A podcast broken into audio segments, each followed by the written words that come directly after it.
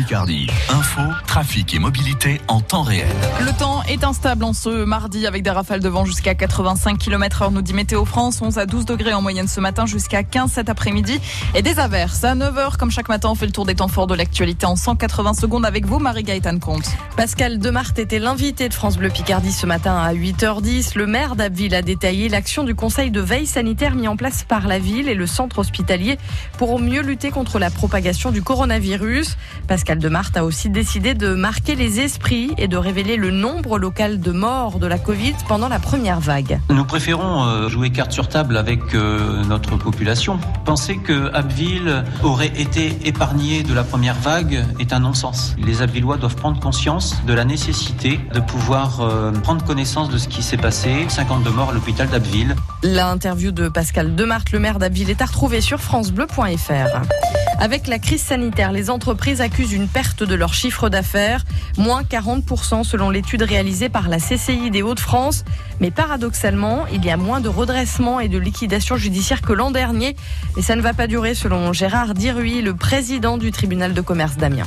On va sûrement avoir un peu plus de procédures collectives parce qu'en fait, euh, il faudra rembourser quand même les prêts garantis d'État, il faudra faire face euh, à tous les besoins. Il ne faudrait pas surtout qu'il y ait une nouvelle euh, vague avec avec un confinement total. Ça serait catastrophique pour notre économie.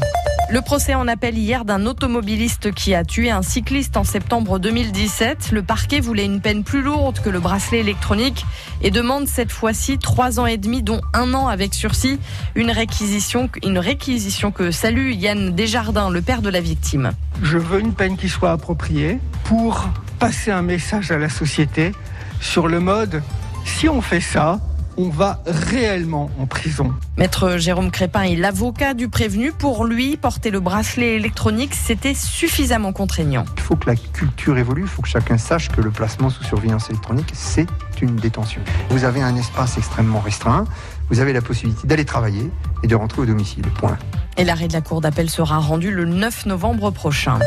À l'initiative du député François Ruffin, une table ronde était organisée hier au Conseil départemental de la Somme sur l'amélioration du métier d'auxiliaire de vie. Dix propositions sont formulées à partir des témoignages d'aide à domicile de la Somme, comme Léa Duvivier qui travaille à Amiens. Je m'occupais d'une dame euh, très âgée qui n'avait pas de matériel euh, chez elle pour qu'on puisse euh, la lever ou faire une toilette correctement. J'ai travaillé chez elle deux ans, matin, soir. Et à la longue, en fait, je me suis abîmée au niveau des vertèbres cervicales. Depuis leurs cinq mois, je suis en arrêt de travail.